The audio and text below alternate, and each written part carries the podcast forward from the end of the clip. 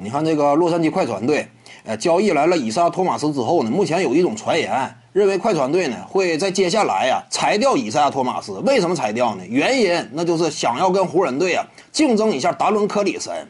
首先一点呢，我们清楚啊，达伦科里森已经不止一次啊示好湖人队了，似乎对湖人这支球队呢他挺有兴趣，而且呢在湖人队主场啊，我们也看到，对不对？湖人队老板珍妮巴斯主动作陪。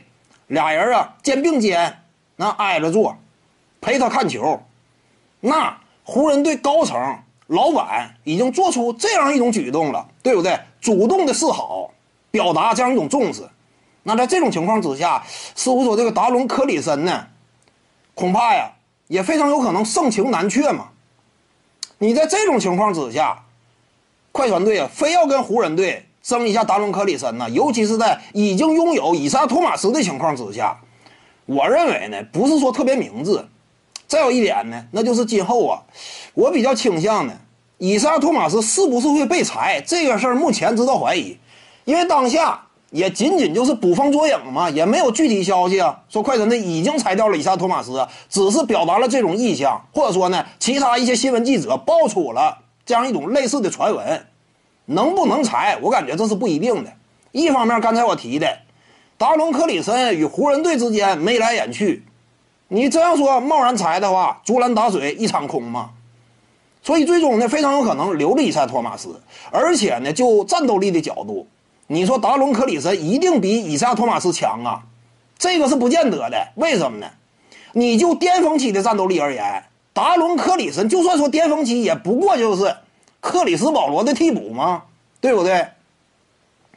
自己率领球队呀，一般般，真正达到的高度有限。他确实有一定的能力不假，但在联盟当中啊，也不是什么头一排的球星。你跟以赛亚托马斯怎么比？以赛亚托马斯巅峰期的时候，联盟当中 MVP 排行榜位列前三，什么级别？对不对？一线球星的级别，起码在那个赛季是这样。季后赛当中呢？也是为了球队啊拼到受伤，率领球队的能力也有目共睹，击败了那会儿沃尔率领之下的，对不对？所谓攻守俱佳呀，沃尔率领之下的奇才被谁击败的？被以赛托马斯所谓有防守漏洞的这么一位领袖击败的，那就说明什么？巅峰期实力有目共睹，巅峰期实力以赛托马斯托马斯占上风。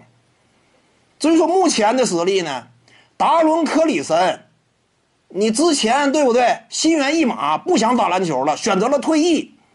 你这隔了大半年了，你又回来，不是每一个人都是迈克尔乔丹，非常有可能你是拉里桑德斯，对不对？伊萨托马斯呢？起码人家始终没有放弃篮球，在种种挫折之下，也想要为了自己的生涯延续啊，放手一搏，始终都在拼。那你就这种至于篮球比赛的态度来讲。以撒托马斯更加积极。除此之外呢？你说什么？以撒托马斯遭到伤病侵袭呀？啊，什么他岁数大呀？以撒托马斯我要没记错，刚过三十。那达伦克里森多大了？已经三十二了。你年龄层面也不占优势。你快船队有没有真正的必要说，我就一定得裁以撒托马斯？我要达伦克里森呢？我感觉多个角度而言，不见得有这种必要。徐静宇的八堂表达课在喜马拉雅平台已经同步上线了。各位观众要是有兴趣的话呢，可以点击进入到我的个人主页当中，在专辑页面下您就可以找到它了。